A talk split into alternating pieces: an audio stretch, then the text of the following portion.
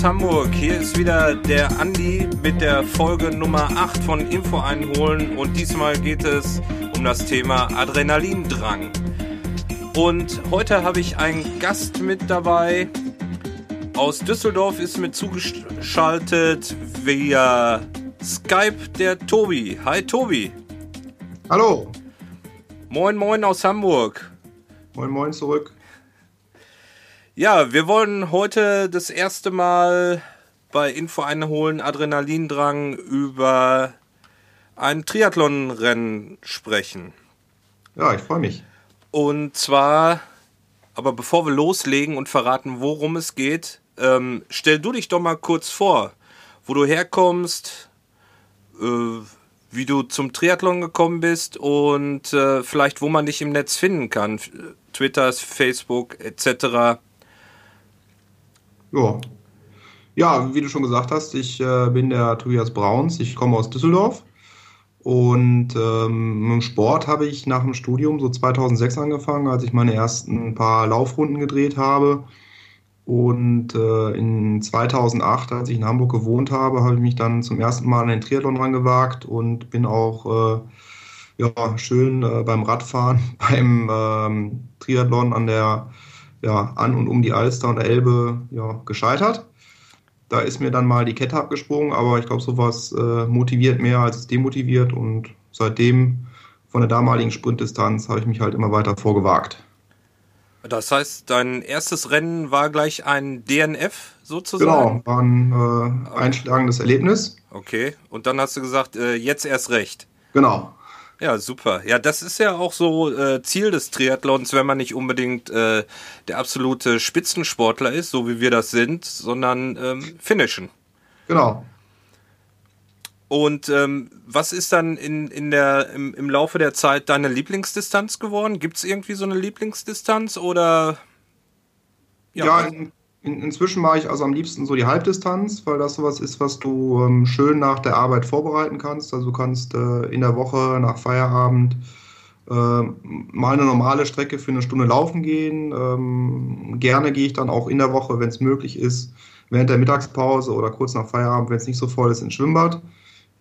Und am Wochenende kannst du natürlich dann auch einmal Radfahren gehen und das ist so eine Vorbereitung, die sich dann halt für die äh, Mitteldistanz sehr gut eignet. Mhm. Und ähm, je nachdem, welches Event du machst, äh, lohnt sich dann auch eine Anreise, weil du ja um die fünf Stunden für eine Halbdistanz an äh, Renndauer einplanen musst. Und äh, das ist schon mal ganz gut, wenn du dann auch eine längere Anreise hast. Dann bist du ein bisschen länger beim Event dabei. Mhm. Mhm. Und ähm, damit die Leute gleich so einordnen können, wenn wir über das Rennen sprechen. Was ist so deine Ambition auf Zeiten? Bist du mehr so der Spaß-Triathlet oder hast du auch so ein bisschen den Leistungsgedanken, ich möchte irgendwie irgendwelche Ziele erreichen? Ja, der Spaß natürlich, der darf nie zu kurz kommen, sonst äh, demotivierst du dich natürlich. Aber wenn du so eine Regelmäßigkeit drin hast und immer wieder ähm, an denselben Rennen teilnimmst, dann willst du natürlich auch deine äh, persönliche Bestzeit aus dem Rennen schlagen. Und äh, das motiviert natürlich zwischendurch auch und man versucht seine äh, Zwischenzeiten so ein bisschen mitzukriegen. Und äh, darauf arbeitet man auch hin und man freut sich natürlich jetzt gerade im Winter, wenn es ein bisschen mhm. kälter ist, dass man die Aussicht auf sowas hat, dass man äh, auf ein bekanntes Rennen oder halt auf ein neues Rennen drauf zuarbeitet. Also du bereitest dich schon ähm, akribisch darauf vor, auf so ein Rennen. Genau, also ich äh, versuche da diszipliniert ranzugehen, jeden Tag was zu machen. Wenn es mal nicht passt, dann ist es halt so. Mhm. Und äh, wenn es passt, dann hat man natürlich äh, in der Vorbereitung auch irgendwo so dieses Ziel im, im Sommer, dieses Rennen im Kopf. Man plant so seine Zeiten und äh, ja, dann muss man gucken, ob man es schafft, aber man darf natürlich dann auch nicht äh, zu große Erwartungen daran stellen, weil das auch ein längeres äh, Erlebnis ist und wenn an dem Tag irgendwas nicht passt, dann ist das halt so. Gut, ja, dann kommen wir zu dem Rennen und äh, wir wollen heute über ein Rennen sprechen, was wahrscheinlich viele Leute von der geografischen Lage her kennen und zwar über den Ironman 30. Punkt, äh, 30 Punkt 70.3, richtig? Genau. Und der, und zwar den auf Mallorca, Mallorca. Korrekt. Warum der, hast du äh, dieses Rennen ausgesucht? Äh, das Rennen gibt es jetzt, glaube ich, seit fünf oder sechs Jahren. Ich glaube, ich habe es im ersten Jahr verpasst, mich da anzumelden. Ich war mal vor Jahren, war ich schon mal äh, auf Urlaub, also Urlaub auf der Insel. Und ähm, ja, es hat mich einfach gereizt, weil das Klima natürlich gut ist. Das Rennen findet jedes Jahr Anfang Mitte Mai statt. Äh, die Temperaturen gehen dann mittags bis zu 30 Grad, aber äh, das Meer ist noch nicht zu warm. Mhm. Und ähm, was sich im Nachhinein auch sehr bewährt hat, ist, man sieht halt sehr viel von der Insel. Also die ganzen Vorurteile, die wir halt haben, was auf der Insel da passiert, äh, werden dann einfach äh, umgedreht. Dadurch, dass man halt viele Radtouren auch in der Vorbereitung macht, sieht man sehr vieles äh, von der Landschaft. Mhm. Und das macht halt diese Insel aus und äh, das ist eigentlich auch das, wo ihr Ruf herkommt. Und äh, dieser Pauschalurlauber, der nur in seinem Hotel da sitzt, der, ja, den haben wir als Triathlet natürlich dann auch sehr gern als Zuschauer an der Rennstrecke. Aber man ist halt so ein Gegenstück dazu. Mhm. Und ähm, es ist ja ein Ironman-Rennen. Wie lange vorher mhm. muss man sich da anmelden? Ist das sofort ausgebucht oder äh, wie sieht das da mit der Anmeldung aus? Also der Ironman 73 auf Mallorca, der ist von Anfang an sehr gut angenommen worden.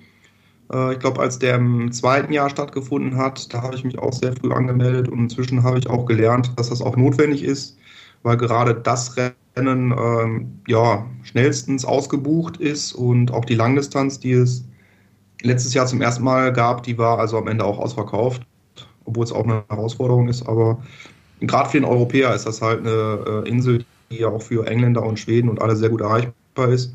Wird sehr gut angenommen und äh, gerade da sollte man dann darauf achten, wann äh, der Anmeldetermin ist und wenn man dann teilnehmen will, dass man da schon in den ersten Wochen mit dabei ist. Mhm. Und äh, wie liegt das preislich, das Rennen? Es ist ein Ironman-Rennen, die sind ja nicht ganz günstig. Ja, die sind alle äh, Ironman-Rennen sind, glaube ich, so bei über äh, um die 275 Euro um den Dreh. Und man kriegt natürlich dann äh, die ge gewohnte Ironman-Qualität. Und äh, da sind ja die Ironman und die Challenge-Organisatoren auch immer so ein bisschen im Wettkampf, mhm. dass die eine äh, hohe Qualität liefern. Ja. Die kann man bei beiden Veranstaltern erwarten und die kriegt man auch. Und äh, ja, es wird halt immer Ironman mit äh, hohen Startgebühren verbunden. Bei der Challenge mögen die teilweise ein bisschen geringer sein, bei anderen Veranstaltern noch geringer. Aber man darf ja auch nicht vergessen, äh, dass das ein Radrennen auf öffentlichen Straßen ist und das lassen sich natürlich die Kommunen und Gemeinden auch bezahlen. Also ein Grundbetrag darin ist natürlich irgendwo berechtigt. Äh, ob man dann bereit ist, halt für so ein, ich sag's mal, Premium-Produkt ein bisschen mehr zu bezahlen, da muss dann halt jeder für sich entscheiden. Dafür darf man sich dann hinterher Ironman nennen. Ja. Ja, du hast den Startplatz praktisch bekommen und dann ging es los, äh, eine Unterkunft zu suchen. Auf Mallorca ist das ja mhm. wahrscheinlich einfach oder gab es da irgendwelche Schwierigkeiten?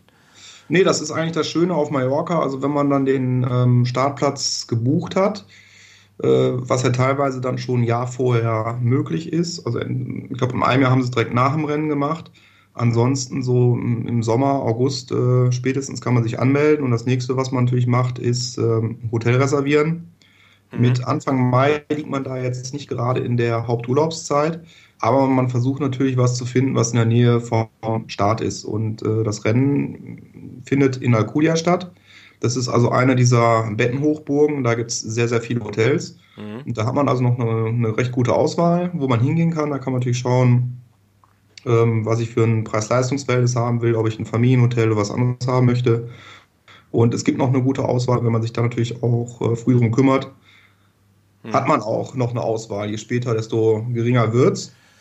Und äh, ich habe das also auch dann immer schon im Vorjahr geplant, also immer so ja, im September mhm. fange ich schon an, die äh, Hotels abzusuchen oder das, was ich dann halt in den letzten Jahren hatte, was natürlich möglichst nah am Schwimmstart sein soll. Mhm dann auch zu buchen und zu reservieren, dann hat man nämlich das gute Gefühl. Ja.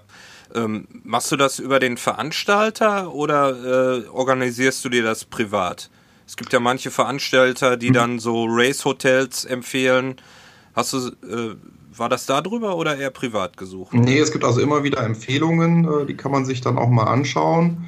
Wo Aber gerade da gibt es halt eine riesen Auswahl und äh, ich, ich, durchstöber dann die ganzen äh, ja, Hotelportale mhm. oder halt auch einfach, dass man mal auf ähm, Google Maps guckt und äh, mal schaut, was da für Hotels mit eingetragen sind oder was da in der Nähe ist, dass man halt das Richtige findet. Und die ähm, Angaben von Veranstaltern, diese Partnerhotels, das sind ja meistens nicht mehr als 1, 2, 3 und ähm, manchmal sind die auch schon ausgebucht. Und die bieten halt dann, ja, vielleicht ein größeres Sportangebot, aber in der Regel ist man ja eh draußen und äh, besucht die hm, Rennstrecken. Von daher ist also diese ja, hohe Qualität eines Hotels gar nicht so wirklich äh, maßgebend, sondern die Lage ist dann auch für mich meistens mehr entscheidend. Mhm. Ja, dann bist du angereist äh, mit dem Flugzeug, nehme ich mal an. Ne? Genau, also ja. das ist immer die spannende Frage und da ist Mallorca natürlich auch sehr gut für. Äh, es gibt äh, gewisse Airlines, bei denen gibt es dann äh, Vielfliegerkarten, bei denen man von Anfang an dann ein zweites Gepäckstück mitnehmen kann. Oder man muss halt mal sich informieren. Man sollte natürlich dann nicht den größten Billigflieger nehmen, sondern mal schauen, was kostet ein zweites Gepäckstück, weil man ja ähm, sein Fahrrad mitnimmt. Ja, sonst kommt dein Fahrrad hinterher in zwei Teilen an. Ne? Ja, genau. Das passiert normalerweise nicht. Aber äh, man möchte natürlich auch keine böse Überraschung überleben, was dann halt diese Extragebühren äh, betrifft. Von daher muss man sich da ein bisschen vorab informieren und äh, ich habe mir da vor ein paar Jahren so einen Hartschalenkoffer zugelegt. Bin auch recht zufrieden mit und ich wundere mich halt immer wieder, dass dann die Profis auf irgendwelchen Bildern mit äh, Taschen abgebildet sind. Scheint auch zu funktionieren, aber ähm, mir ist es halt lieber ein Hartschalenkoffer, wo ich dann weiß, das Ding ist da stoßgeschützt und äh, dann kann auch nichts passieren. Inzwischen weiß ich auf Mallorca auch, wo das Fahrrad rauskommt. Die haben so ein gesondertes Gepäckband und das sind dann äh, ja, einstudierte Abläufe, die man am Flughafen hat. Ja. Dann ist man auf Mallorca angekommen und mhm. äh, das Erste, was man macht, nachdem man vielleicht sein Hotel bezogen hat oder seine Unterkunft gefunden hat, ist äh, Staatsunterlagen abholen. Wie sieht das da aus bei diesen Ironman-Rennen? Ist es, äh, oder bei dem Ironman-Rennen, ist es äh, gut organisiert? Ja, generell. Die äh, Ironman-Gruppe in Europa versucht das Ganze zu standardisieren. Und dann gibt es so, ich weiß gar nicht, ob das Donnerstag, ja, meistens eigentlich so zwei, drei Tage ähm, vorm Rennen. Da das Rennen Samstag stattfindet, äh, warum auch immer, nicht sonntags, gibt es also, ich glaube, ab Donnerstags die Startunterlagen. Und bisher war es also immer so, dass man dann ja, wenn man zeitig kommt, der Triathlet ist wohl ein Frühaufsteher. Mhm. Äh, bei, bei Beginn der Startlagen, äh, Startunterlagenausgabe ist immer eine lange Schlange. Mhm. Wenn man geht, sind die meisten erstmal weg. Und ähm, ja, die haben halt standardmäßig äh, immer gewisse Zelte aufgebaut. Auf Mallorca ist es so, dass man dann äh, ja ein bisschen im Freien am Strand in der Schlange steht. Nochmal das ist ja schön. Ja, das ist ganz angenehm. Muss mal gucken, ob man jetzt 20 oder 30 Grad hat. Dann vielleicht auch mal eine Mütze mitnehmen, damit man keinen Sonnenstich kriegt. Ähm, üblicherweise ist auf Tischen vorher nochmal diese äh, Verzichtserklärung, die man bei diesen Rennen hat, dass man halt äh, weiß, man befindet sich auf öffentlichen Straßen und dass der Veranstalter halt nicht dafür haften kann, äh, wenn man sich dann da irgendwie äh, ja, hinlegt. Das kann man schnell vorher ähm, unterschreiben. Das müsst, kann man vorher ausdrucken, wenn man es vergessen hat, liegt es nochmal da. Kann ein bisschen Stress ersparen, wenn man es vorbereitet hat. Einen Ausweis sollte man dabei haben und einen Startpass, weil sonst wieder diese 15 Euro sonst was an, äh, ja, wie heißt das, nicht äh, Startgebühr, sondern diese Versicherungs- und äh, Tageslizenz. Ja, Tageslizenz, ja. Anfallen. Mhm, okay. Weil das sind so die Sachen, die einen dann anfallen in der Schlange. Äh, und ja, dann kriegt man halt sein Startnummerchen, sein Startbeutel, die Werbepakete. Und das ist eigentlich immer ein großer Umschlag, wie bei allen Rennen, Startnummer und den ganzen Krempel da drin. Mhm. Und ein bisschen Werbung, die man dann mal angucken kann, was es so in der Nähe gibt. Irgendwelche Veranstaltungen gibt es dann noch nach dem Rennen, wo dann für irgendeine Diskothek Werbung gemacht wird. Aber da hat man dann schon mal das gute Gefühl, man hat erstmal die ganzen Sachen in der Hand. Ja, dann beginnt sozusagen das Warten auf das Rennen. Ne? Entweder Tage ja. oder Stunden, je nachdem, äh, wie lange vor, man vorher anreist. Ähm, viele Leute machen dann zum Beispiel noch eine Streckenbesichtigung. Mhm. Die Schwimmstrecke, Rad- und Laufstrecke anschauen. Ähm, sind die Strecken da beschriftet? Kann man schon was sehen oder wie läuft es da ab? Ja, gerade auf Mallorca ist das sehr schön. Ähm, angefangen beim Schwimmen ist es, glaube ich, auch zwei Tage vorher. Es ist ja eh eine Badebucht. Also Alcudia da im Norden, diese große Bucht, ist ja ein ewig langer Strand. Ja. Und das Schwimmen findet so ein bisschen in der Ecke von, dem, von der alten ähm, Alcudia-Stadt, Port Alcudia heißt das. Und ich glaube, an dem Donnerstag sind die Bojen meistens schon draußen. Und es gibt auch keinen wirklichen Zwang. Bei einigen Veranstaltungen ist es dann so, dass es ein Probeschwimmen zu bestimmten Zeiten gibt. Ja. Äh, in dem Fall, das mag die Rechtslage den Land hergeben, steht einfach ein Schild, dass das äh, Schwimmen auf eigene Gefahr ist. Mhm. Und dann sieht man halt immer wieder Triathleten, die den ganzen Tag verteilt da ihr Beutelchen am Land lassen, ihren Neoprenanzug anziehen und äh, die Bojen abschwimmen. Und in dem Fall ist es ganz nett, weil diese Schwimmstrecke so ein bisschen durch äh, ja, geparkte Bötchen und Yachten führt. Also man hat so ein bisschen dieses maritime Flair dann direkt. Ja. Und äh, ja, wenn man zwischendurch zu weit von der Schwimmstrecke abkommt, dann merkt man schon, dass man irgendwann vor so einem Boot auftaucht und äh, muss sich da mal neu orientieren. Mhm, mh. Aber es ist sehr zwanglos und, und äh, natürlich sehr angenehm, weil die Temperaturen schon mitspielen. Das Wasser ist im Mai meistens noch recht kühl, mhm. irgendwo so um die 20 Grad. Also bisher war es immer ein Start mit Neoprenanzug. Ah, das ist äh, wichtig für viele Leute. Genau, für die äh, nicht ganz so guten Schwimmer ist das immer ein Vorteil, weil man sich dann halt von der Rumpfstabilität her die Kraft spart. Das macht die Zeiten immer ein bisschen flotter und von daher kann man ja schon Tage vorher die Schwimmstrecke erproben. Und wenn man noch früher da ist, dann ist der Strand halt breit genug, dass man einfach sagt, okay, ich gehe mal 20, 30 Meter raus ins Meer und schwimme parallel zum Strand. Mhm. Aber die, aber die Schwimmstrecke kann man auch sehr früh schon angehen. Mhm. Und die Radstrecke ist dementsprechend auch ähm, zwei Tage vorher beschriftet mit Pfeilen. Ja. Das sind ja diese üblichen Pfeilen, die man auch dann im Rennen hat. Also wenn man die Radstrecke nicht aus dem Vorjahr noch kennt, dann kann man sich da auch auf die Strecke wagen und meistens sind auch so viele unterwegs, dass man sich anderen anschließen könnte. Mhm. Weißt du, äh, haben die die Radstrecke verändert im, im Laufe der Veranstaltung jetzt oder äh, sind, ist das über die Jahre immer die gleiche Strecke geblieben? Mm, ja, tatsächlich. Also letztes Jahr hatten die eine Änderung drin, ähm, weil man dann äh, auf dem Rückweg der Berge kam man, glaube ich, durch äh, die Stadt Inka durch und das fanden die Bewohner nicht so lustig, mhm. dass dann der Innenstadt für gute sechs Stunden gesperrt ist und da gab es jetzt dann eine Streckenänderung dass man ein bisschen mehr durch äh, die Felder fährt. Aber dafür ist ja Mallorca auch bekannt, dass man da gut Radfahren kann. Mhm. Und das macht also auch keinen Umstand. Und äh, in dem Fall war es auch wieder überraschend, dass halt die Spanier so schnell reagiert haben. Denn äh, Teile dieser Strecke, da war der, der Straßenbelag noch nicht ganz gut. Den haben sie also bis zum Rennen so gut wie möglich aufbereitet. Und ich denke auch mit der Absicht, dass dann halt das Rennen über Jahre diesen Streckenverlauf hat werden die auch diese, ja, ich will sie jetzt nicht Ackerwege nennen, das sind schon asphaltierte Straßen, aber die werden sie auch nach und nach, wenn es geht, dann ja, wieder, wieder aufbereiten. Mhm. Dass da weniger äh, ja, Schlaglöcher oder irgendwelche Risse in der Straße sind, die halt äh, mit den Jahren gekommen sind. Ja, und die Laufstrecke ist dann ebenfalls gut ausgeschildert, weil ich glaube, äh, also bei den Rennen, wo ich teilgenommen habe, ist immer die Laufstrecke, wird so in den letzten zehn Minuten vom Rennen, habe ich immer das Gefühl, ausgeschildert. Mhm. Da vorher irgendwie was zu finden, ist meistens schwierig. Wie war es da? Ähm, das war eigentlich genauso, wie du schon sagst, äh, mehr so, so, ein Glücksfall. Das äh, gab, glaube ich, ein paar Schilder. Aber ich hatte immer wieder das Problem, das ist äh, diese, dieser Wendepunkt. Also man läuft ähm, drei Runden waren es in den letzten Jahren immer. Und man verpasst dann schon mal gerne den Wendepunkt, wenn man draußen ist. Aber das ist ja beim Probelaufen auch nicht das Problem und die ist so ein bisschen verzweigt.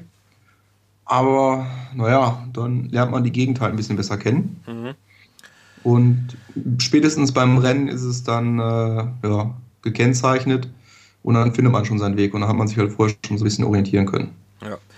Ja, wenn man so auf das Rennen wartet, äh, gibt es ja auch noch den äh, Zeitvertreib, da über die Messen zu schlendern, die gerade bei den großen Rennen sind. Hat, äh, haben die da auch sowas? Messe, wo Hersteller ihre Teile feilbieten? Ja, das äh, ist so ein bisschen zweigeteilt. Also ähm, Ironman ist da geschäftstüchtig Die machen das so, wenn man seine Startunterlagen abgeholt hat, dann ähm, fällt man direkt äh, in das Zelt mit dem Merchandising. Ah, sehr gut. Das, ja, ja, das ist äh, ein geplanter Zufall. Das ist das eine, wo man natürlich dann sein äh, Ironman-Merchandise kaufen kann, wenn man will. Mhm. Oder man äh, widersteht dieser Versuchung. Aber wesentlich wichtiger ist eigentlich äh, die eigentliche Materialmesse, die so ein, ein, Stückchen weiter den Strand runter ist, ähm, in der Nähe des äh, Bootshafens. Äh, da gibt es dann die ganzen ähm, Gels und Riegel und Fahrradsachen, die man noch kaufen kann. Mhm äh, weil man will sich vielleicht dann doch irgendwie nochmal einen Schlauch als Ersatz mitnehmen oder man ist dem Mantel bei, einem, bei der Vorbereitung kaputt gegangen mhm. und und und. Also da sind die üblichen Hersteller zu finden von Fahrradmaterial, Schwimmmaterial.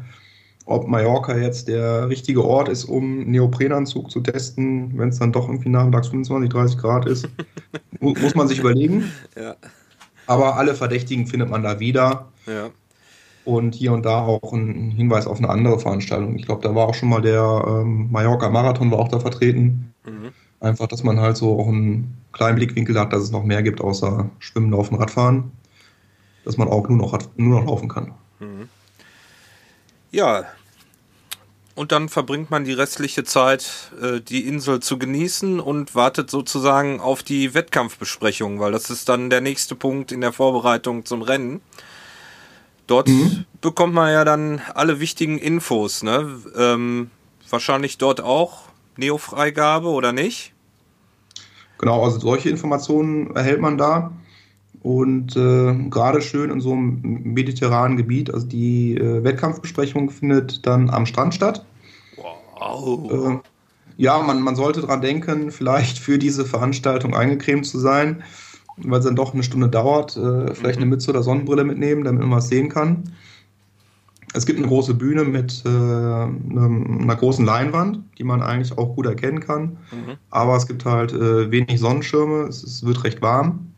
Und dann wird man einmal so durch den Ablauf geführt. Mhm. Das Ganze dauert, wie gesagt, eine Stunde und äh, da kriegt man halt nochmal so die letzten Informationen was gibt es halt für Änderungen, die man jetzt ein, ein, halbes Jahr vorher nicht gesehen hat, wenn dann irgendwie nochmal Straßenbauarbeiten aufgetaucht sind und sonstige Sachen, Wassertemperatur und Neofreigabe, wie du schon gesagt hast. Die mhm. ganzen ja, kurzfristigen Informationen, das ist eigentlich das Interessante für jemanden, der schon häufiger dabei war. Ist das Rennen äh, ein Massenstartrennen oder wird in Startwellen gestartet? Es gibt Startwellen nach Altersklassen. Das ist wieder bunt gemischt. Da gibt es immer ja, gibt es verschiedene Philosophien, äh, wie man die Leute starten lässt. Ob man jetzt äh, ältere Herren zuerst starten lässt und äh, jüngere, schnellere auflaufen und so weiter. Da gibt es immer wieder m, Tests, wie man das am besten macht. Mhm. Ähm, es wird nach Altersklassen gestartet, vom Strand aus. Ja. Und da muss man natürlich dann schauen, äh, wie man sich am besten einsortiert. Also bei so einem Wasserstart ist es natürlich einfacher und äh, vom Strand aus ist es am Anfang halt so ein bisschen hektisch, weil man versucht, irgendwo seinen Platz zu finden beim Reinlaufen und äh, ja auch nicht so die Zeit hat, die Schwimmbrille vorher richtig. Moment, jetzt warst du gerade weg, äh, Tobi. Die Skype-Leitung hat. Die ersten ein, zwei Minuten, wenn man am Schwimmen ist, ist, ist die. Ja, Moment mal, Tobi, die Skype-Leitung macht hier ja? gerade äh, Ärger. Ja, ich weiß nicht, woran es liegt. Wir machen einfach weiter. Muss ich nachher mal gucken, mhm. wie ich das rausschneiden kann. Ähm, wo waren wir stehen geblieben? Was war das letzte? Beim Schwimmstart, ne? Ja, im Prinzip waren wir bei der Wettkampfbesprechung, ne? Genau, Wettkampfbesprechung ja. und Wellen- oder Massenstart. Ach ja, genau. Wellen- oder Massenstart. Genau. Ja, das ist im, im Prinzip das, was man auf der Wettkampfbesprechung erfährt, genauso wahrscheinlich wie äh, Wechselzonenbeschreibung und noch weitere Hinweise, was jetzt auf der Strecke vielleicht besonders ist, was sich geändert hat in den letzten Tagen noch. Genau, also die, die Wechselzonenbeschreibung, äh, wo die Wechselzone an sich ist, wo man den Eingang dazu findet, das ist ja auch dann immer wichtig, dass man ähm, in der Regel in der, am einen Ende der Wechselzone reingeht seine Sachen abwirft und an der anderen rausgeht und da einen Chip bekommt. Also bei den Ironman-Rennen ist das so üblich. Und dass man halt dann Wechselzelt in der Mitte hat und vorne und hinten entsprechend die Beutel. Mhm. Das ist da versucht worden zu standardisieren, damit man dann halt, ob man jetzt in äh, Mallorca oder Wiesbaden ist, damit man einen ähnlichen Ablauf hat, was so ein bisschen Vertrauen zu diesen Veranstaltungen schafft. Mhm. Ja, als nächstes geht es von der Wettkampfbesprechung, äh, wenn die dann am gleichen Tag ist, die zur Pasta-Party. Ja, in dem Was? Fall ist die also ein, ein und die gleiche, dass man halt ähm, ein bisschen über den Tag verteilt in diesen ähm, Open-Air-Bereich rein kann. Man kann dann schon mal essen. Mhm. Gibt dann ähm, ja, das übliche Pasta. Ich glaube auch äh, ja, vegetarisch. Ja. Und alternativ auch Salat. Mhm. Das mag ja auch ein bisschen was leichteres sein. Wie ist und die Qualität da von dem Essen? Die ist gut. Also das ist von dem Partnerhotel äh, gestellt.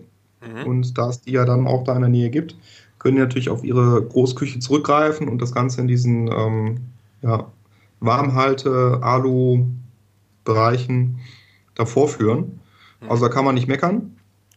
Getränke gibt es auch. Das ist ja auch gerade bei der Wärme wichtig und kurz vorm Rennen, dass man äh, seinen Flüssigkeitshaushalt aufrechterhält.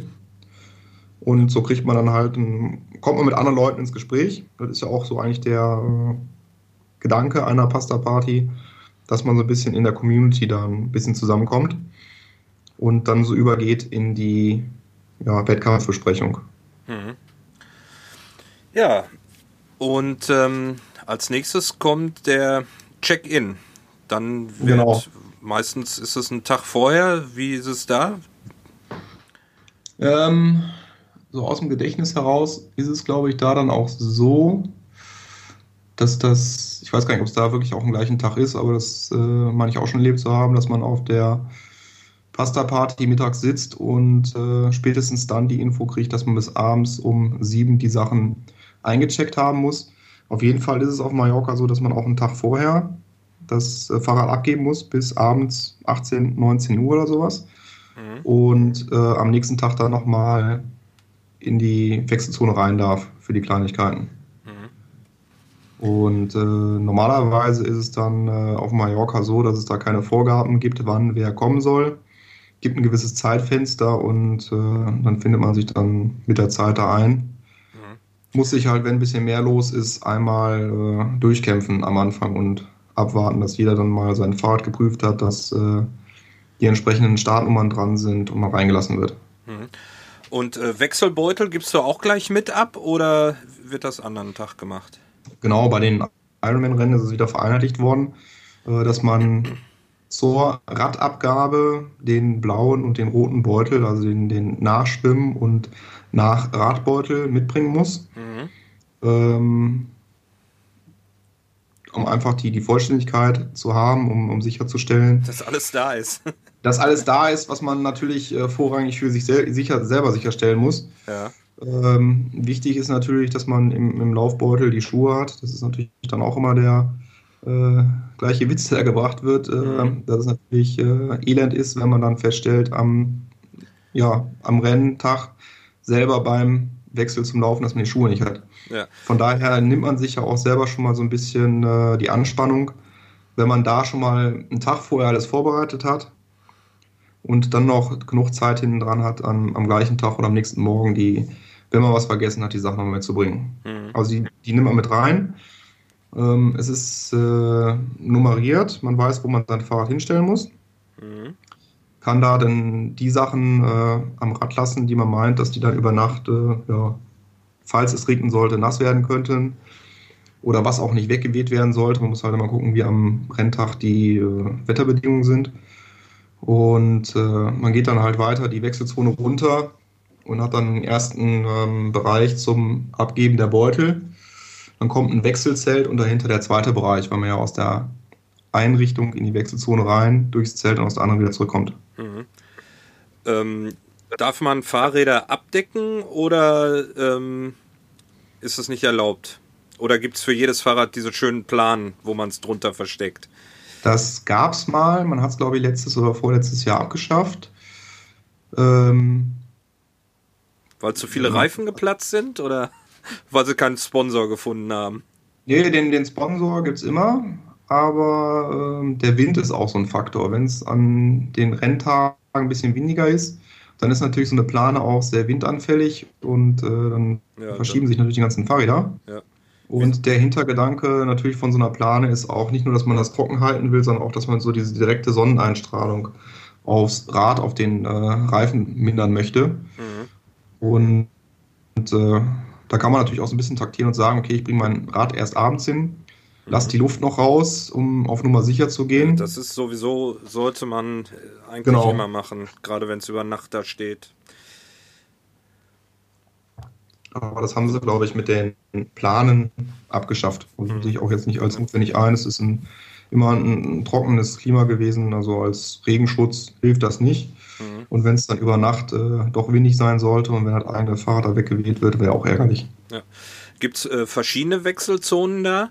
Oder ist, äh, sind alle Wechselzonen ähm, Schwimmrad und äh, Radlaufen an einem Punkt? Oder musst du ja. irgendwo noch woanders hin? Nee, in dem Fall ist es eine durchgängige Wechselzone, ist also ähm, extrem lang. Erinnert so ein bisschen an äh, Hamburg, wo dann halt auch diese ganze Straße voll mit Fahrrädern ist. Ich glaube, es gibt auch so um die zweieinhalbtausend Teilnehmer. Und äh, man kommt von der einen Seite vom Schwimmen in die Wechselzone rein, hat da seinen äh, Starterbeutel, mit dem man durchs Zelt kommt und äh, auf dem anderen Ende, an dem man dann mit dem Fahrrad die Wechselzone verlässt, kommt man später auch wieder rein. Mhm. Alles abgegeben, die letzte Nacht vorm Rennen, letzte mhm. Abendessen und dann geht's äh, ab ins Bettchen. Vorher noch Vorbereitungen vorm Schlafengehen? Legst du alles bereit oder wie machst du das? Ja, also üblicherweise ist es so, dass man ja irgendwie äh, in dem Hotel entweder ein Bett oder ein Couch und einen Stuhl frei hat, dass man da dann zum x-ten Mal den Tagesablauf durchgeht. Äh, da lege ich dann meinen Neoprenanzug hin. Ganz wichtig äh, natürlich dann auch, dass der, der Chip mit dem Band irgendwo oben drauf liegt. Es gibt welche, die sowas gerne auch schon am Abend vorher anziehen. Ähm, ich finde das eher unangenehm legt das aber dann so hin, dass es natürlich am, am nächsten Morgen direkt griffbereit ist, damit man es äh, als allererstes macht und nicht vergisst. Und die restlichen ja. Sachen, die man einfach hat, also den ähm, ja, Triathlon-Anzug dahinlegen, alles schon mal durchgehen, was man am nächsten Tag machen würde, weil man dann im Halbschlaf, wenn man aufmacht, äh, ja, nichts vergessen möchte. Irgendwo daneben stehen dann schon mal die leeren Trinkflaschen, die auch erst am Morgen selber zubereitet werden. Mhm. Dass man wirklich alles an einer Ecke hat was man am nächsten Morgen braucht, damit man bloß nicht denken muss und äh, auch nichts vergisst. Ja, um wie viel Uhr startet das Rennen denn am nächsten Morgen? Ähm, ich glaube, das ist so doch erst so um 8 Uhr. Also es ist. Das ist ja recht spät. Zwischen 7 und 8. Ich glaube, das ist jetzt gar nicht so früh. Mhm. Es gibt andere Rennen, die früher sind. Ja gut, ist auch nur eine Halbdistanz, ne? Da muss man nicht so früh schon raus. Das ist ja, ja ganz angenehm, sage ich mal dann. Ja. Aber trotzdem ist man ja früh wach. Ähm, gibt es einen Aufweckservice von Ironman oder? Den, den gibt es leider noch nicht. Aber was ich immer nutze, ist halt neben einem eigenen Wecker, äh, wenn es möglich ist, äh, vielleicht hat man ein Uhrenradio da oder halt noch ein äh, Weck, dass man halt die Sicherheit hat, man hat zwei Wecker, die einen aufwecken, falls aus irgendeinem Grund äh, das Handy über Nacht ausgeht und der Wecker dann nicht funktioniert, hätte man da irgendwo noch eine Alternative. Das hilft so ein bisschen, die Nervosität äh, runterzuspielen äh, und davon frei zu werden. Also wenn man will, kann man natürlich sich auch aus dem, von zu Hause aus anrufen lassen, mhm. wenn man jemanden hat, der äh, um die Uhrzeit frei ist. Äh, man steht ja üblicherweise zwei, drei Stunden vor Rennstart auf und äh, wenn man dann jemanden findet, der zu Hause schon wach ist, ist die andere Frage. Aber so eine doppelte Absicherung ist immer ganz gut. Ja. Morgens aufstehen, den Chip anlegen. Das ist das, was ich immer mache. Also ich stehe auf, mhm. Chip angelegt und dann geht's zum Essen, Frühstück, Duschen oder nicht. Das ist immer die Frage. Mhm. Einige machen das. Also ich zum Beispiel auch morgens duschen. Und ähm, dann anziehen, Wettkampfbekleidung schon drunter oder gibt es hinterher Möglichkeiten, sich noch da äh, umzuziehen? Ja, also angefangen, die äh, Reihenfolge ist bei mir eine andere, dass äh, ich dann nach dem Aufstehen erstmal direkt duschen gehe. Und ich habe so für mich festgestellt, äh, die Haare am Wettkampftag nicht zu waschen, weil die sonst zu glatt werden und die ähm, Badekappe dann leichter runterrutscht. Mhm. Und nach dem Duschen schlüpfe ich dann direkt in den Wettkampfanzug. Das ist ein bisschen komisch, wenn man dann zum Frühstücken geht, aber es ist halt äh, die vollkommene Sicherheit, dass man nicht verschlafen irgendwie dann äh, beim Rennstart steht und äh, dann merkt, okay, ich habe noch eine kurze Badeshort oder äh, ein T-Shirt an und nichts drunter. Also von daher ähm, geht es dann in der Regel mit äh, Triathlon-Anzug in kurzer Hose und T-Shirt zum Frühstück so komisch das auch äh, sich anfühlt. Und bei den meisten Hotels ist es auch so, dass die dann ein verfrühtes, abgespecktes Frühstück anbieten. Dass man also morgens schon mal Kaffee, Tee, Brötchen und so die grundsätzlichen Sachen, dass man Wurst und Käse zum Frühstück bekommt. Mhm. Und dann ist man eigentlich, wenn man das so zwei Stunden vorher macht, dann ist man erstmal gesättigt und hat dann noch so genug Zeit, langsam körperlich und geistig wach zu werden. Äh, und das Essen kann natürlich auch ein bisschen sacken, bevor man dann später wirklich schwimmen geht. Weißt du zufällig, ob die auch ein Athletenfrühstück anbieten, direkt am Start? Ich weiß gar nicht. Ich meine, ich hätte sowas schon mal gehört, dass es sowas gibt.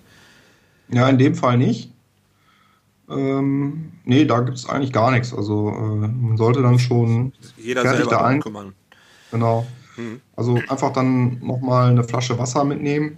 Mhm wenn man jemanden dabei hat, dann äh, kann man natürlich auch irgendwie so eine, eine von den vielen äh, Ratstrinkflaschen mitnehmen, damit man nicht noch mehr Müll erzeugt. Dass man äh, wirklich dann in den äh, zwei Stunden vom Start noch ein bisschen so den, den Flüssigkeitspegel aufrecht erhält. Mhm. Und, äh, ja, dann geht es ja dazu über, dass man dann, äh, wenn man nach dem Frühstück Richtung Start rüber wandert, dass man sich dann davor irgendwo aus den äh, Tagesklamotten in den Neoprenanzug umzieht. Mhm. Und die ja, Tagesklamotten werden ja dann auch zu den Nachrennsachen. Dafür gibt es dann üblicherweise einen weißen Beutel, den man dann noch ähm, vom Wett Wettkampf abgeben kann. Mhm. Also die Zeit kriegt man rum, aber man, man trödelt halt so ein bisschen, ist auch irgendwo Urlaub und äh, versucht so die innere Ruhe zu bewahren und zu finden. Ja. Du sagtest gerade, äh, wenn man dann rübergeht, wie reist man denn am besten dann am, am Race Day an zu dem Rennen? Bist du nur ja, rübergegangen? Ja? ja, wenn man es gut geplant hat, dann hat man in Alcudia in der Nähe ein, ein Hotel. Mhm. Äh, ich habe da jetzt zwei verschiedene in den letzten Jahren mitgenommen. Das eine war ein bisschen weiter weg. Dann geht man halt 20 Minuten spazieren.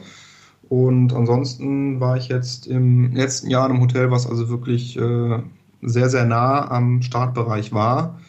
Und dann kann man in fünf Minuten rüber spazieren, dass man also wirklich schon barfuß dahin geht und entsprechend, äh, weil der Zielbereich auch nicht so weit ist, auch hinterher wieder in kürzester Zeit barfuß zurückkommt.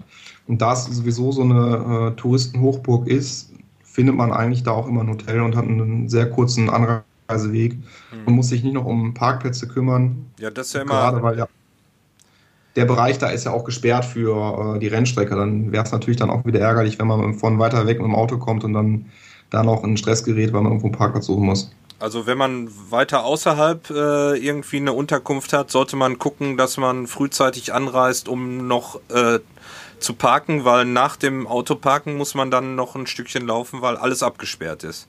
Genau, also wenn man wirklich dann äh, den Urlaub so geplant hat, dass man woanders äh, wohnt, mhm. dann sollte man sich schon bei den Tagen der Startla äh, Startunterlagenabholung ein bisschen informieren, wo so die Strecken gesperrt sind, wo kann ich parken, weil es da halt jedes Jahr auch wieder zu sehen ist, dass die Hauptstraße auch gesperrt ist, wo die Laufstrecke lang geht. Mhm. Und äh, die Spanier sind da nicht mickrig, was die Knöllchen angeht.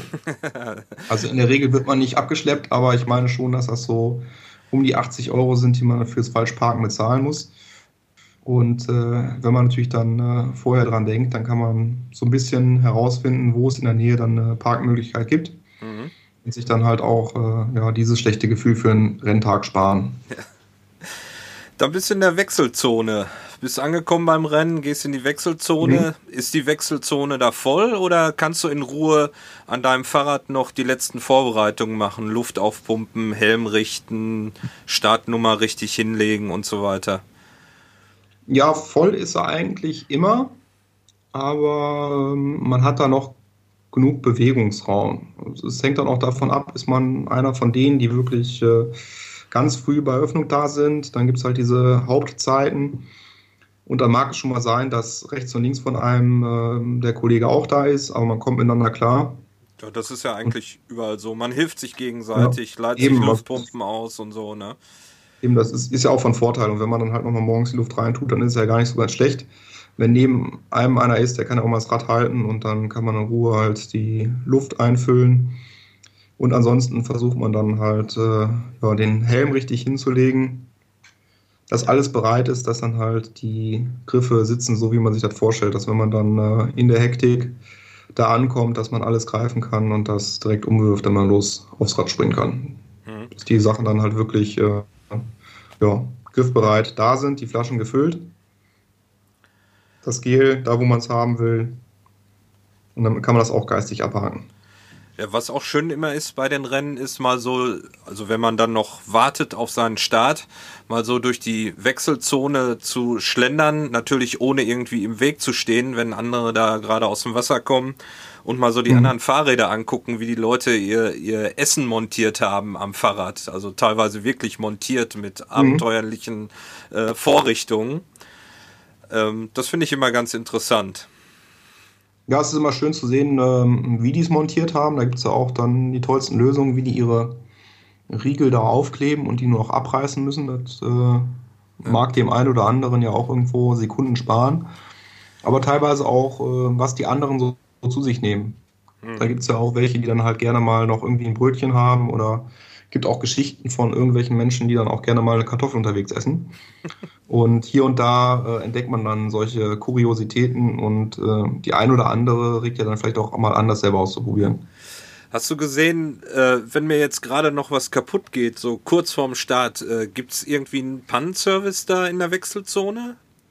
Ja, also aus dem Kopf würde ich sagen, der ist direkt ähm, am Eingang. Wenn man also äh, morgens in die Wechselzone reinkommt, ist am einen der beiden Enden ist dann ja, so ein, so ein Radservice aufgebaut, der einem dann halt für ja, den letzten Moment, das mag ja sein, dass man dann doch einen Radplatzer hat oder dass morgens äh, die Luft zu stark aufgepumpt ist und einem der Schlauch platzt, dass man da nochmal so auf dem letzten Drücker äh, Nachschub bekommen kann. Und Pumpen stehen ja auch vom Veranstalter darum. Ansonsten der ähm, große Sponsor beim ähm, Ironman Mallorca, das ist der Radladen, der sich auch direkt äh, an der Radstrecke befindet. Also der hat mit Sicherheit auch morgens dann offen, dass man nochmal ja, aus der Wechselzone raus, auf die andere ja. Seite noch um, um 6, 7 Uhr morgens dann nochmal das letzte fehlende Teilchen dann ersetzt bekommt, damit es äh, nicht zur Katastrophe wird. Man will ja ein Erlebnis haben mhm. und das ist eigentlich dadurch äh, gut sichergestellt. Ja. Ähm, mir fällt gerade ein, weil ich zwischendurch hier immer mal wieder Störungen habe. Äh, hast du zufällig ein Handy an? Nee, das habe ich eigentlich ausgemacht. Okay, dann liegt es daran nicht. Nee. Gut, du bist in der Wechselzone. Die Zuschauer oder deine Fans, die mitgereist sind, ähm, gibt es für die eine Möglichkeit, dich während des Rennens zu tracken? Also das Rennen geht jetzt gleich los. Ähm, weißt du, ob Ironman was anbietet, dich da zu verfolgen? Live-Tracker oder sowas? Ja, die haben einen Live-Ticker. Den gibt es üblicherweise auf der äh, Homepage und wird bei allen Rennen angeboten. Also da kann man dann äh, gerade bei Ironman über Races äh, dann auch herausfinden, welches Rennen an dem Tag stattfindet. Und äh, da kriegt man dann die regelmäßigen äh, Abschnitte gezeigt. Also nach dem Schwimmen und ich glaube zwei, dreimal beim Radfahren, dass man so ein bisschen Einschätzung hat, wenn man da als Begleitung unterwegs ist, wo ist mein Schützling, wann kann ich mit dem rechnen. Und auf der Laufstrecke gibt es mindestens einmal pro Runde dann auch so eine Zwischenzeit. Mhm. Wie war denn das Wetter an dem, am Renntag? Du warst schon zweimal da bei dem Rennen? Ja, ich glaube, ich war sogar äh, dreimal da. Also bisher war es immer ähm, morgens angenehm, mhm. so um die 20 Grad. Mhm. Äh, das, das Wasser war auch etwas über 20 Grad immer, aber ich glaube unter den entscheidenden 24, ich glaube 24 Grad um den Dreh ist ungefähr die Temperatur, man, der man dann keinen Neoprenanzug mehr tragen darf. Und über den Tag wird es dann wärmer, weil wir uns dann mit Mai so langsam Richtung Sommer bewegen. Mhm. Kann es also schon mal vorkommen, dass es dann beim Laufen äh, doch so um die 30 Grad ist. Mhm. Und ja, das ist ja auch motivierend, dass man sagt, äh, ich beeile mich heute mal, damit es dann beim Laufen nicht so anstrengend wird. Mhm. Ansonsten muss man halt wie immer darauf achten, dass man halt äh, ja, gut Flüssigkeit zu sich genommen hat, weil äh, sich das dann beim Laufen auszahlt. Weil bisher war es eigentlich immer warm, ob es jetzt 28 oder 32 Grad sind. Äh, das ist für jemanden, der dann aus Deutschland darüber kommt, auf jeden Fall ein Temperatursprung. Ja, da brauchst du dich ja gar nicht mehr warm machen. Ist, ähm, ist da genug Platz zum Warmmachen im Vorstart? Auf dem Weg zum Start? Ja, der äh, Start an sich ist ja am Strand und äh, da schwirren dann auch erstmal Tausende von Leuten rum. Also man kann sich seinen Platz da suchen. Und auch zum Warmschwimmen kann man neben dem Startbereich natürlich äh, hingehen, wo man will. Also da ist Platz ohne Ende. Dadurch, dass man halt diesen breiten Sandstreifen hat, gibt es da keine Drängeleien. Mhm. Und äh, man hat seine Ruhe. Man kann sich in Ruhe dann irgendwie äh, dehnen oder halt mal ein Ründchen warm schwimmen. Das äh, ist da völlig zwanglos. Also kannst du dich in Ruhe einschwimmen da und dann geht es äh, quasi auf die Schwimmstrecke. Genau, es gibt so einen Vorstartbogen und man wird, glaube ich, so 20 Minuten vorher aufgerufen. Die äh, entsprechenden Altersklassen in den Startgruppen haben ja immer bestimmte äh, Farben an Schwimmkappen und ja, man, man wird halt durchgerufen oder es gibt auch so Schilder, die dann so ein bisschen versuchen, die Leute zu sammeln, dass man 20 Minuten vorher anfängt, sich da einzutreffen und äh, 10 Minuten vorher dann äh, ein Stückchen weiter reinrückt, dass man ja, so 10 Minuten mit seinen engsten Freunden aus der Altersklasse ein bisschen noch Zeit verbringen kann, bevor dann die Minuten runtergezählt werden. Mhm. Damit man also wirklich seinen Start nicht verpasst, ist man in der Gruppe drin und rückt dann immer weiter vor, dass man sich schon mal so ein bisschen einsortiert. Schön. Wie ist die Orientierung dann im Wasser? Sind die Bojen groß genug? Ja, die Bojen sind groß genug. Es ist ein Kurs äh, im Uhrzeigersinn. Also man hat die Bojen auf der rechten Seite. Das ist für mich immer von Vorteil, weil ich nach rechts atme und dann auch immer so nach rechts und nach rechts vorne gucke.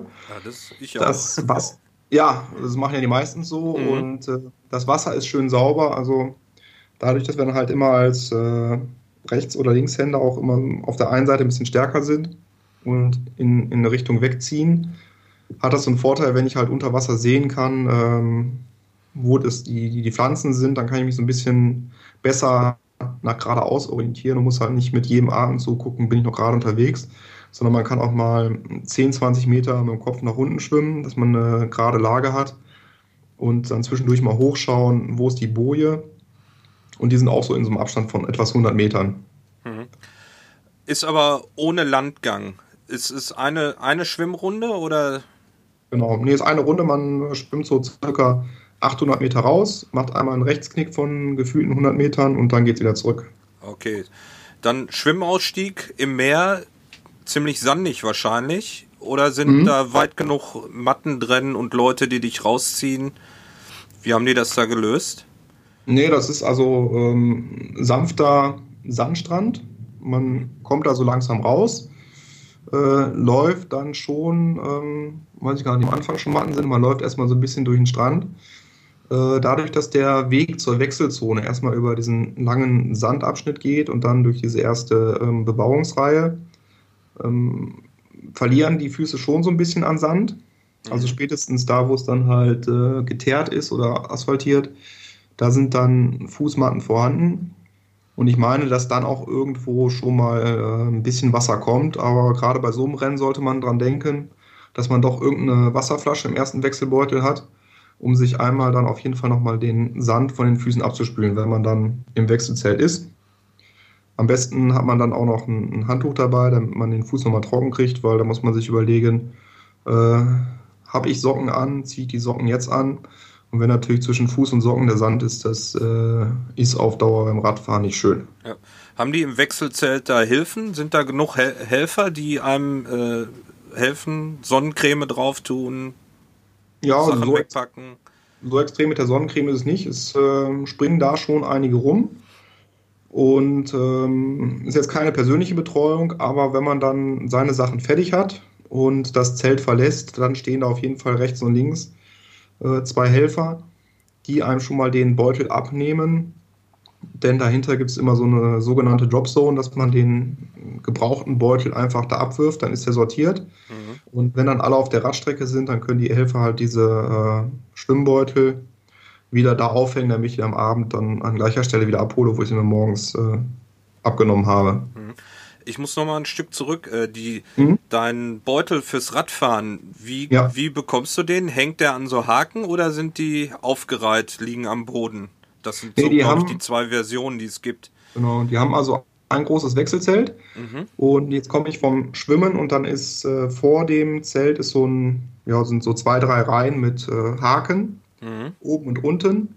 Und da sind die Sachen drangehängt und man hat es, glaube ich, auch im letzten Jahr nochmal verstärkt gesagt. Also man äh, darf und soll nicht diese Beutel irgendwie markieren, weil man könnte jetzt natürlich auf die Idee kommen, ähm, Luftballons da, dran. Ja, Luftballons, Bändchen und sonst was dran zu machen. Ja. Im, Im Wesentlichen kann man sich halt im Vorfeld merken, in welche Reihe muss ich hin, oben oder unten. Und dann gezielt gucken, ich weiß nicht, so ein, so ein Rack mit äh, Haken, ob das jetzt 40 oder 50 oder sonst wie viele Nummern lang ist, dass man einfach weiß, wo man etwa suchen muss und äh, da darf man dann nicht in Hektik verfallen, weil die Dinge eigentlich äh, alle Schritte durchsortiert sind und man guckt morgens nochmal drauf, man weiß eigentlich schon, wo das Ding ist. Und da sollte man dann auch nicht äh, ja, zu viel Markierung benutzen, sonst äh, könnte da einer auch irgendwo eine Strafe für verhängen, weil man sich natürlich dann theoretischen Vorteil dadurch verschaffen würde. Hm. Also man findet es auch so. Ja. Dann geht's auf zur Radstrecke. Mhm. Ähm, ist das gut ausgeschildert, die Wege? Also, was man sowieso ja eigentlich immer machen sollte, ist äh, praktisch mal diese ganzen Wechselwege abgehen, wenn man am Vortag sein Fahrrad eincheckt. Ne? Ja. Du bist also in der, in der Wechselzone selber ähm, sollte man sich natürlich irgendwo eine Orientierungshilfe haben an irgendeinem markanten Baum oder ein Bauwerk dahinter, da mag irgendwie ein Haus sein oder sonst was, was man gut wiedererkennt, dass man eine gewisse Orientierung hat. In der Regel sind die meisten Fahrräder schwarz und ähm, man muss ja irgendwie sein eigenes wiederfinden. Und da muss man sich halt ein bisschen vorher drauf einrichten, wie viel Weg habe ich vor mir, wo finde ich das ungefähr wieder, dass man dann, in, wenn man in der Nähe ist, gezielter drauf schaut, wo ist jetzt mein Fahrrad. Ich habe jetzt beispielsweise äh, die Lenkergriffe, habe ich mir jetzt mit rotem Band umwickelt, damit es einfach ähm, ja, besser ins Auge sticht. Mhm. Oder auch, ähm, wenn man mag, äh, kann man natürlich auch ähm, farbige Reifen aufziehen. Also irgendwas, was einem einfach am Fahrrad schon gezielt darauf hinweist, äh, da ist meins, oder man hat halt einen auffälligen Aufkleber oder Helmfarbe. Das hilft schon mal. Ich habe ein, hab einfach einige Aufkleber auf dem Fahrrad. Ja, daher, also irgendwie muss man so diesen äh, Bezug dann da herstellen, damit man in der Masse äh, sein Fahrrad wiederfindet. Ja. Und äh, nö, dann kann man damit die Wechselzone entlang traben, die dann da relativ lang ist. Und dann geht es raus auf die Radstrecke, die man äh, hoffentlich schon mal vorher abgefahren hat. Vor allen Dingen sollte man sich auch vorher schon mal orientiert haben, wo ist jetzt die Mountline, damit ich da nicht vor Aufregung irgendwo äh, zu früh aufsteige und äh, schon früh gerüffelt werde, sondern dass ich das einhalte und je nach ähm, Aufstiegsprozedur, die ich habe, kann man sich ja dann auch noch ein paar Schritte weitergehen und rechts oder links hinstellen, damit man keinen anderen stört. Oder man merkt ja selber, dass man schon mal Leute reinläuft, die da gerade beim Aufsteigen sind. Äh, nicht jeder beherrscht das so elegant wie die Profis im Laufen draufzuspringen. Ja. Von daher muss man so ein bisschen äh, Rücksicht auf die anderen nehmen, in der Hoffnung, dass die es auch für einen tun. Und dann kommen wir da alle gut aus der Wechselzone los. Auf die paar Sekunden kommt es dann auch wirklich nicht an. Nee. Ja. Ähm, Was ist denn das für ein Profil, die Radstrecke? Also Mallorca ist ja bekannt dafür, auch ein bisschen wellig zu sein. ist ja nicht alles top mhm. da. Wie ist denn das Profil da? Ja, es gibt also zwei Faktoren, die bei dem Rennen äh, mitspielen. Das ist der Wind und die Berge. Ähm, man muss das, wenn man es jetzt nicht so vor Augen hat, sich vorstellen, wir haben oben diese große Bucht von ähm, Alcudia. Mhm. Da fährt man raus äh, in eine kleinere Bucht, äh, Poyenza heißt die, glaube ich. Und die ist äh, beliebt bei Windsurfern oder Kitesurfern. Und das heißt natürlich für den Radfahrer, äh, von wo kommt der Wind? Meistens ist er morgens dann ähm, von der Seite, also ein leichter Rückenwind. Und äh, ja, das ist schon mal von Vorteil, um so in den Tritt reinzukommen. Und der Wind trägt einen auch von da aus so ein bisschen in die Berge hinauf. Weil die ersten 20 Kilometer, also die ersten 10, gehen unten am Wasser lang und dann die nächsten 10 so in die Berge rein, mhm. bevor es dann zu einer, ja, zum richtig schönen Anstieg kommt. Man fährt im Endeffekt auf 600 äh, Höhenmeter hoch mhm. mit äh, einer kurzen Abfahrt dazwischen und hat also insgesamt ein Höhenprofil von 800 Metern, die man überwindet. Und danach geht es dann äh, wieder bergab. Der Vorteil ist einfach da, dass die Strecken abgesperrt sind. Also man muss sich keine Gedanken machen, dass man, wenn man bergauf fährt, äh, das ja auch schon serpentinartig ist oder auf dem Weg runter, dass einem da Verkehr entgegenkommt. Mhm. Ist also gut geregelt. Alles und, voll, äh, voll abgesperrt. Genau, also man kann sich da gedanklich äh, völlig darauf verlassen, dass man die Kurven auf dem Weg nach unten auch schneiden kann. Mhm. Man sollte halt äh, mehr im Bedacht haben, dass es neben dem ja, ausbleibenden Gegenverkehr auf der anderen Seite natürlich bergab geht. Also äh, da sollte man nicht irgendwie versuchen, mit Biegen und Brechen mit Höchstgeschwindigkeit runterzukommen, sondern äh, gut abzubremsen, damit man da nicht in Not gerät. Denn äh, wenn man da einmal über die Straße hinausfährt, dann geht es erstmal steil bergab. Und das wollen wir ja nicht. Nee, das ja, muss nicht sein. Den Ehrgeiz ein bisschen bändigen. Ja. Ähm, wie ist denn der Bodenbelag da? Ist, rollt es richtig schön? Ist es ein Rollerasphalt oder hat man teilweise Probleme, dass man denkt, ja. äh, der Asphalt könnte mal ein bisschen glatter sein hier? Es, es ist wechselnd. Also es sind äh, gut befahrene Straßen. Die, äh, der, der Massentourismus zeigt sich hier und da schon mal. Äh, die Straßen an sich sind in Ordnung. Bemerkbar macht sie das natürlich dann auch so durch Bodenwellen, womit man den Autofahrer natürlich anhalten will. Äh, gerade in Projenza gibt es halt auch so Stellen, wo der Asphalt aufgeraut ist. Äh, das ist unangenehm. Aber das wechselt immer wieder. Also im Großteil ist es völlig in Ordnung. Und da wird auch immer wieder viel gemacht. Gerade nach der letztjährigen Streckenänderung, die dann so ein bisschen aus den äh, kleinen Dörfern im Inland rausgehalten wurde, wo man ein bisschen mehr übers Land fährt, haben die, äh, die, die lokale Regierung da auch Straßen aufgebessert. Und da hat man natürlich dann einen ganz neuen Asphalt, das ist natürlich herrlich. Und äh, das, das wechselt so ein bisschen ab. Also überwiegend ist er gut. Mhm. Aber für eine Radfahrinsel äh, kann man natürlich dann auch damit rechnen, dass es äh, best, ja, gute Verhältnisse sind. Mhm. Hier und da wünscht man sich natürlich immer besser, aber da muss man halt mit leben, dass es dann äh, nicht überall direkt nachgekommen werden kann. Ja.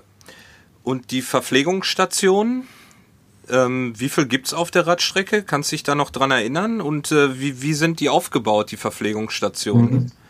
Da gibt es, glaube ich, drei. Also was einem im äh, Sinn bleibt, ist äh, die Verpflegungsstation an der Bergspitze, also knapp.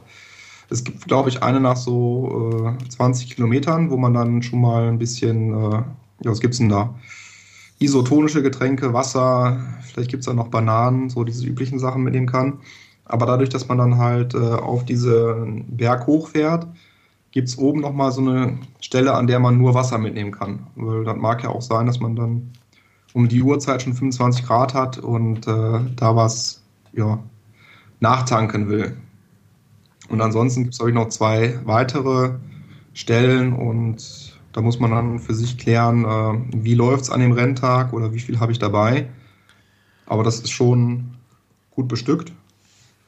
Also verdursten und verhungern sollte man nicht, wenn man äh, gut genug das timet, dass man auch die Sachen mitnimmt.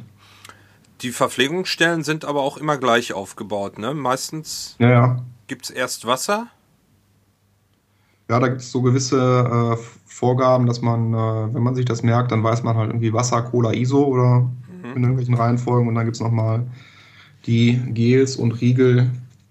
Aber es ist ja auch immer groß angeschrieben. Also man weiß also zum einen schon mal so knapp 400 Meter vorher, wird man nochmal dran erinnert, dass eine Verpflegungsstelle kommt und in der Regel haben die dann äh, auch so Schilder nochmal da stehen, dass dann da Wasser oder ISO steht. Das kriegt man auch im Spanischen hin, dass da Aqua oder Cola steht. Mhm. Da sollte keiner dran scheitern. Und äh, ich weiß gar nicht, ob ich es bei dem Rennen oder bei anderen gesehen habe. Manchmal machen die sich auch so selber T-Shirts, wo dann ISO oder ähnliches draufsteht. Oh, das habe ich, hab ich noch nie gesehen. Ja. Aber das ist äh, eine gute Idee. Weil meistens haben ja die, die Helfer auf den, äh, an den Stationen praktisch die Helfer-Shirts, die es dann mhm. gerade aktuell an dem Tag gibt für die Helfer. Aber das wäre ja. mal eine Anregung für alle Veranstalter mhm. solcher großen Rennen, die verschiedenen Stationen mit verschiedenen T-Shirts auszustatten. Ja, das, das kann man ja auch irgendwie in dieses äh, T-Shirt mit einarbeiten, dass man so eine Freifläche hat, wo man dann mit so einem T-Shirt-Edding oder halt auch vorgedruckt ja. das schon mal ja. eintragen kann. Ja. Weil für den Athleten ist dann natürlich dann noch einfacher zu sehen, was erwartet mich, wenn ich dem Helfer dann jetzt die Flasche abnehme. Ja. Und ähm, wie bei allen Rennen mittlerweile, den großen Rennen zum äh, meistens, ähm, ist das Wegschmeißen von Müll auf der Strecke verboten, ne? Ja, das, das wird einem auch in der äh, Wettkampfbesprechung gesagt. Und äh, es macht ja auch gar keinen Sinn, also den, den Müll irgendwo hinzuwerfen, weil man hat ja mit diesem Triathlon-Anzug oder mit, mit Radtrikots hat man eigentlich immer eine Tasche hinten drin. Von ja. daher, ähm, das, was man dann, wenn man so ein Gel mit so einem Abreißdeckel hat. Das äh, kann man auch irgendwie nochmal da hinten reinstopfen oder auch die Verpackung da reinstopfen, das gleiche auch beim ähm, Laufen später. Also ja. man kriegt die Sachen ja äh, untergebracht und äh, man befindet sich ja gerade als Radfahrer in der freien Natur. Da mag auch mal sein, dass einem ein Schaf oder was ähnliches über die Strecke läuft und äh, warum sollte man dem jetzt da irgendwie so einen Aluschnipsel hinschmeißen, den es nicht verdauen kann. Also es ist auch nicht schön, wenn man halt selber da ähm, bei der Probefahrt oder so da durchkommt und dann liegen da irgendwelche Aluverpackungen rum. Man ist ja da, um die Natur zu genießen. Und es gibt also eigentlich gar keinen Anlass, diesen Kram dann zwischendurch in die Natur zu werfen. Man kann es äh, an den Verpflegungsstellen davor und dahinter oder während abwerfen. Äh, da sagt keiner was und ansonsten kann man sich das auch in irgendeine Tasche stopfen. Ja, deshalb hier unser Aufruf.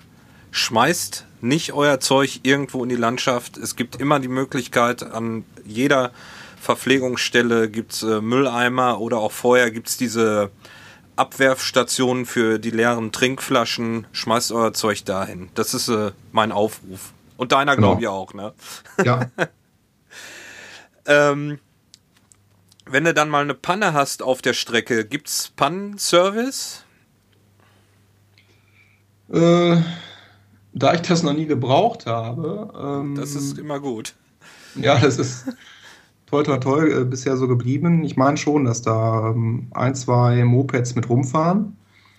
Und äh, ich glaube auch in Kombination mit dem Penalty-Tent ist, glaube ich, auch immer so ein bisschen äh, ja, Service da geboten. Also irgendwo fliegt da schon was rum. Das ist ja eine Radrunde A 90 Kilometer. Und äh, da wird mit Sicherheit irgendwo ein, Moped mit rumfahren und äh, an einer dieser Verpflegungsstationen für Notfall auch was sein, dass wenn man merkt, mit der Schaltung funktioniert irgendwas nicht mehr, dass man da mal anhalten kann, dass einer da irgendwo ein Werkzeug reicht, dass man das nochmal richten kann. Müsste man aber dann nochmal äh, in den aktuellen Unterlagen gucken, wenn es dann soweit ist. Mhm. Aber das werden die sich nicht entgehen lassen, sowas anzubieten. Ja, gerade wenn der Sponsor da ein Radladen ist, werden die sicherlich ja. irgendwas haben. Mal auf die Internetseite schauen. Da gibt es dann die aktuellen Informationen ja. zu solchen Sachen. Oder bei der Wettkampfbesprechung. Ähm, die Zuschauer, ähm, gibt es Hotspots da? Ich, bei den großen äh, Rennen, äh, Hawaii, Rot, Frankfurt, da wissen die Zuschauer, wo sie stehen sollen. Äh, wie sieht es auf Mallorca aus? Ja, auf Mallorca jetzt beim, bei der Radrunde, da ist natürlich äh, naturgemäß ein bisschen mau, weil man ähm, durch die Naturschutzgebiete fährt es, es gibt wie immer so ein, paar Hartgesottene, die vor Streckensperrung irgendwo hoch in den Berg fahren und dann die nächsten fünf, sechs Stunden da verharren. Also das finde ich mal beeindruckend, dass man dann irgendwo im Nirgendwo so auf Leute trifft, die einem stundenlang da anfeuern. Das stelle ich mir anstrengender vor als das Rennen selber, weil die ja dann auch äh, für Stunden da in der Wärme stehen und auch mit Verpflegung rechnen müssen. Das ist es auf jeden Fall. Also Zuschauer ja. zu sein ist mindestens so anstrengend wie äh, selber so eine Distanz zu machen, gerade wenn es die längeren Distanzen sind, weil man ist auch als Zuschauer und Fan den ganzen Tag äh, unterwegs und ich ziehe da immer den Hut vor vor den Leuten, die da an der Strecke sind äh, und die Leute den ganzen Tag anfeuern. Vor allen Dingen nicht nur die Profis, sondern auch ähm, die Hobbysportler, die ja doch schon dann mal einige Stunden später noch da vorbeikommen. Ja, ja, und dadurch, dass es halt viel durch die Natur geht, ist, äh, kann man die Natur genießen. Man wird auf nicht zu viele Zuschauer treffen. Wenn es mal hier oder da durch ein Dorf geht, dann sitzen da die Einheimischen und feuern einen auch äh, sehr stark an. Das ist sehr schön. Und äh, die Zuschauer kommen dann eigentlich erst später wieder, wenn man in Alcudia dann in dem, in dem Dorf, in dem Stadtgebiet ist, wo es dann halt auch aufgrund der Hotels auch wieder belebter ist. Mhm. So, da hat man erstmal so seine Ruhe, wenn man mal Rad fährt. Da kommst du dann so langsam zurück und dann geht's mhm. quasi direkt äh, vom Rad zum Laufen. Wie ist da praktisch die Wechselzoneneinfahrt? Wird dir das Fahrrad abgenommen oder musst du selber dafür sorgen, das Fahrrad irgendwo hinzustellen? Ähm, also man kommt Richtung Wechselzone zurück. Das ist eine, eine, längere Straße, die auch hier und da, das ist in Erinnerung geblieben, so ein, ein Schlagloch hat. Oder auch so ein Bremspoller, also da muss man ein bisschen drauf achten weil man gerade äh, gerne schon mal vor der Wechselzone aus den Schuhen rauskommt. Also nicht, dass man da noch irgendwie das Gleichgewicht verliert. Und in, oder auf Mallorca ist es dann so, dass man äh, ja, an der Dismount-Line absteigt und sein Fahrrad selber bis zum ja, alten Wechselplatz zurückschiebt. Das ist das Einzige, was man beachten muss, dass man äh, rechtzeitig vom Rad absteigt und das Fahrrad wieder dahin stellt, diesmal jetzt aus der anderen Richtung. Das sollte man sich vorher auch mal schon mal orientiert haben wie es da aussieht, dann wieder an seinen alten Platz zurückstellt. Und üblich ist, glaube ich, dass man an der Stelle frühestens dann den Helm öffnen darf. Das ist ja auch so eine Frage, die ja. zwischendurch mal aufkommt. Und äh, ja, da hat man halt wie vorher Helm und Schuhe meistens am Rad dran und kann dann jetzt äh, von der anderen Seite ans Wechselzelt heranlaufen, bei dem es dann halt wieder die gleichen äh, Ständer für die Wechselbeutel gibt. Und da ist dann auch wieder im, im Wechselzelt Hilfe vorhanden. Ja, genau. Man geht ja dann im äh, Endengang quasi dahin. Das sieht ja immer ein bisschen lustig aus, wenn die Leute so auf dem Fahrrad fahren. Ja. Und äh, ja, neben den beiden Helfern, die dann am Ende die Beutel entgegennehmen, gibt es natürlich auch so ein, paar, die dann äh, im Zelt herumlaufen. Und die sind, glaube ich, auch so ein bisschen, ja, nicht medizinisch geschult, aber die haben schon so ein Auge da drauf. Die gucken schon mal den einen oder anderen an, äh, ob es dem noch gut geht und äh, ja, legen hier und da schon mal Hand an, dass die ein bisschen ja, die, die Schuhe richten oder die, den Beutel schon mal leer räumen, dass man also ein bisschen äh, bepebbelt wird. Mhm. Auf zur Laufstrecke. Die ja. ersten Meter zur Laufstrecke, wie sind die da vorhanden? Sind die verwinkelt? Gibt es da direkt mal eine Verpflegung? Äh, neben, ja, Verpflegung kommt nicht direkt, aber bevor man auf der Laufstrecke ist, gibt es dann äh, Dixie-Klos, die jetzt auch in den letzten Jahren von mir gern genutzt wurden, weil ich dann äh, auch auf der Radstrecke ähm, gut Flüssigkeit zu mir genommen habe. Und ähm, ja, üblich ist es ja so, dass wenn man als Amateur auf die Laufstrecke kommt, dass dann die Altersklassen vor einem und die Profis da schon unterwegs sind. Also ein bisschen Betrieb, damit muss man schon rechnen und äh, nach ein paar hundert Metern trifft man in dem Fall auf die erste Verpflegungsstelle und bis dahin kann man sich natürlich so ein bisschen einlaufen, damit man halt so einen, einen runderen Laufstil wieder bekommt und äh, ja, sich da schon mal mit dem ersten Schwamm eindecken. Weil es ist ja dann sicherlich so gegen 12 Uhr inzwischen oder später. Und die Sonne steht ja dann langsam gerade und es dürfte ja in so Richtung 25, 30 Grad gehen. Und da kann man natürlich dann auch direkt weitermachen mit äh, der ja, Flüssigkeitsversorgung, auch, auch mit der Kühlung, dass man halt mit den Schwämmen auch zwischendurch was dabei hat, was man sich dann nochmal ausbringen kann, damit dann der Kopf und der Nacken kühl bleiben. Ja. Wie ist es mit der Sonne auf der Laufstrecke hinterher?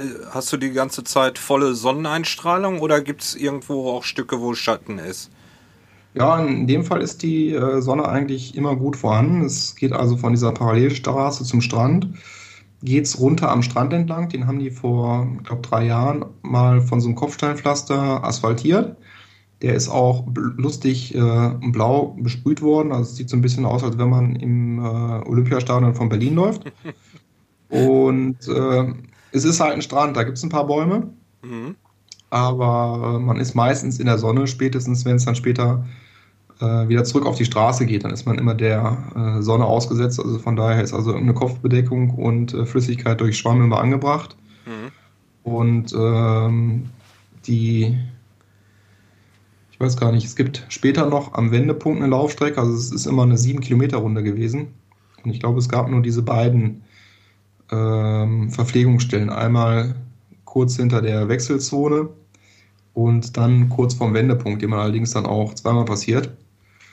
Und es, es, mag sein, aber darauf darf man natürlich nicht zählen, dass zwischendurch mal irgendwie ein, Hausbesitzer irgendwo nochmal ein bisschen äh, Wasser oder ein bisschen Feuchtigkeit bereitstellt. Und da muss man schon mit äh, ja, der, der Flüssigkeit, die man im Körper hat, gut haushalten können, weil es ja dann warm wird, dadurch, dass halt die ganze Zeit die Sonne einen auf den Kopf scheint. Ja. Ich gucke gerade hier, also ähm, das ist, glaube ich, das, dieses, das diesjährige Rennen, da gibt es drei Verpflegungsstellen. Okay.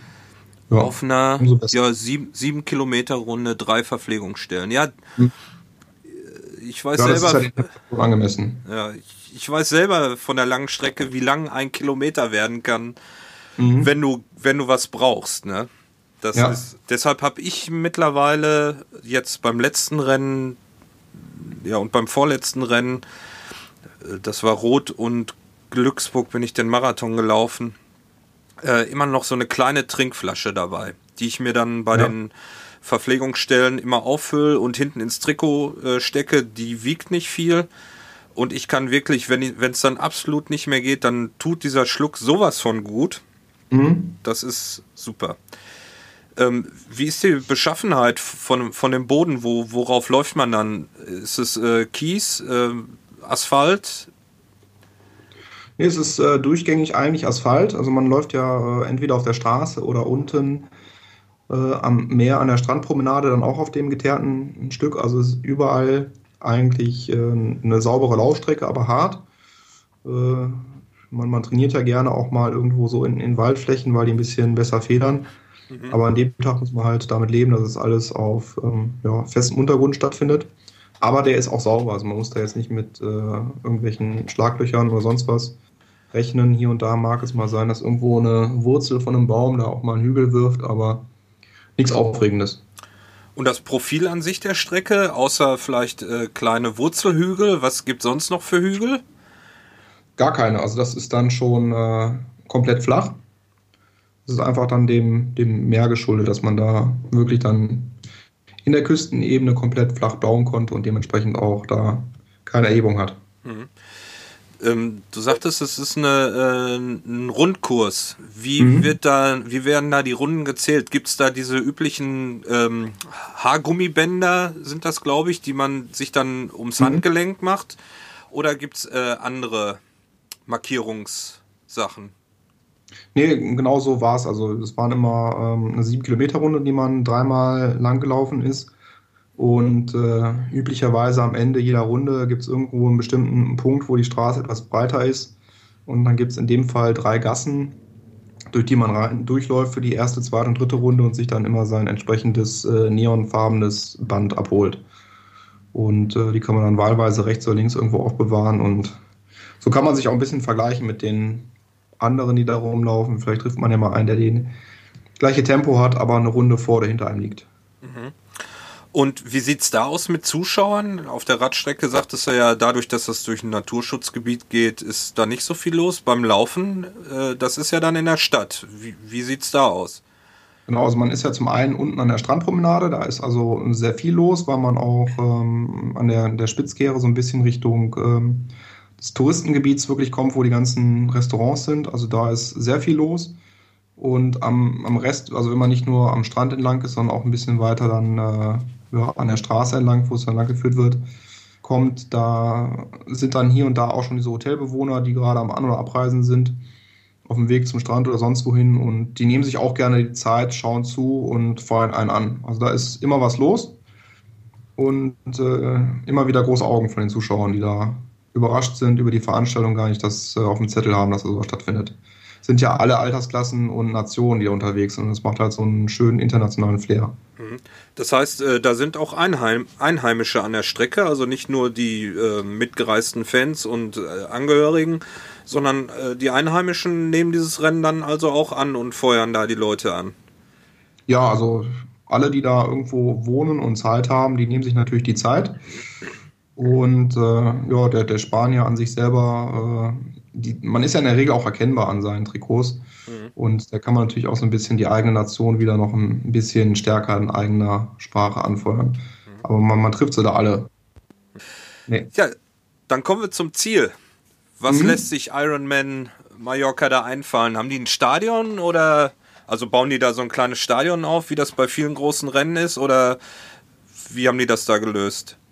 Ja, es gibt so eine Art Zielschleife. Man äh, ist dann auf na, nach der letzten Runde, biegt man ab äh, in den Strand. Das ist natürlich auch nochmal ein besonderes Erlebnis, dass man dann die letzten 100, 200 Meter von dem Halbmarathon dann nochmal auf so weichem Sand zurücklegen darf. Da ist zwar so ein Teppich drüber gespannt, oh. äh, aber man läuft so oder so läuft man am Ende auf Eiern. Okay. Und äh, da gibt es dann rechts und links so eine Tribüne vor dem eigentlichen Zieleinlauf. Und soweit ich weiß, ist die auch frei. Also da können natürlich dann auch Freunde und Familie, wenn sie Lust haben, äh, darauf Platz nehmen. Ansonsten davor durch die Absperrung sind da auch immer sehr, sehr viele Touristen und Freunde, die dann da Lärm machen und einen anfeuern. Im Ziel? Ja, dann gibt's genau, durch einen Zielbogen geht es dann einmal durch. Da kann man dann nochmal nach seiner Zielzeit schauen. Da durch die Zeitmessung ist man ja direkt erfasst mhm. und äh, bekommt direkt dahinter ähm, ja, die Medaille umgehangen. Und dadurch, dass es so warm ist, kriegt man, glaube ich, da auch direkt eine Flasche Wasser in die Hand gedrückt, damit man dann halt den Flüssigkeitsverlust direkt auffangen kann. Mhm. Ja, wenn man dann steht, merkt man manchmal erst, wie warm das überhaupt ist. Ja, ja, dann äh, fängt der Körper an zu reagieren. Ja. Ähm, weiter dann, wenn, wenn du im Ziel bist, äh, geht's, ja, wirst du quasi direkt auch weitergeschoben hinten durch, damit du mhm. vorne da Platz hast, damit die Zielfotografen da die nächsten Fotos machen können. Ähm, dann kommt ja so ein Verpflegungsduschenbereich. Wie, wie sieht das da aus? Ja, das äh, schließt direkt an mit dem Bereich, wo ähm, am Tag vorher die Pasta-Party war. Also hinter diesem Zielbereich geht es dann quasi durch eine Zaunöffnung in diesen äh, ja, Pasta-Party-Veranstaltungsraum äh, rein, an dem natürlich dann nach dem Rennen auch wieder äh, Essen und Trinken zur Verfügung stehen. Ist natürlich sehr schön, weil das Ganze am Strand ist, kann man sich dann auch mal äh, ins Meer legen und die Beine ein bisschen kühlen oder halt in die Sonne legen. Da sind auch äh, Strandstühle wie man mag. Also das kann man sich dann ein bisschen da bequem machen, sich mhm. mit den anderen ein bisschen unterhalten, wie es bei denen gelaufen ist. Ist das abgeschirmt äh, für Zuschauer oder kommen die Zuschauer da teilweise auch rein? Nee, das ist dieser abgesperrte Bereich, in dem äh, auch vorher die, äh, du, äh, die, die, das Race Briefing stattgefunden hat. Und da ist man ganz unter sich, damit man ein bisschen zur Ruhe kommt. Und mhm. da sind dann auch die weißen Beutel gelagert und in den weißen ist dann die Nachziel, Verpflegung und Anziehsachen, also alles, was man für nach dem Rennen eingepackt hat, kann man sich dann da rausholen. Gibt es äh, Urkundenausgabe da direkt? Ich habe jetzt, also äh, mhm. in Rot war es letztes Mal so, dass man direkt da im Ziel auch dann seine Urkunde sich ausdrucken lassen konnte. Mit den Zeiten. Gab es das da auch? Das gibt es da nicht, aber es ist im Gegensatz zum Race Briefing vorher gibt es dann ein Zelt mit ähm, T-Shirt, man sein Finisher-Shirt bekommt und es gibt noch so ein Massagezelt. Ja, wichtig. Auch, ja, dass man da dann halt direkt äh, mit ja. der Regeneration anfangen kann. Und die Duschen, warmes Wasser, kaltes Wasser und äh, Container oder Nee, in, in dem Fall sehr lustig ist es eigentlich Meerwasser. Ich glaube, die haben äh, direkt am Meer so eine ja, mobile Dusche stehen, die ich weiß gar nicht, ob die das Wasser aus dem Meer nimmt. Auf jeden Fall läuft dahin ab oder ob es Trinkwasser ist.